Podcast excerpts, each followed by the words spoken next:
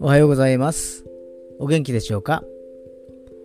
今日の聖書の時間となりました。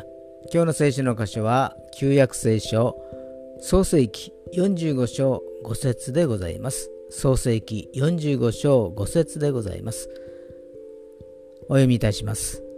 今、私をここに売ったことで心を痛めたり、怒ったりしてはなりません。神は命を救うためにあなた方より先に私を使わせてくださったのです。アーメン。人間の目から見ると辛いこと、忌まわしいことであっても神の側からは祝福の出発点となっています。私たちの今の環境や状況も誰かのせいにして心を閉ざすのではなくこれも必ず祝福に変えられることを信じて感謝して過ごしましょう。今日も神様の豊かな祝福が注がれますように。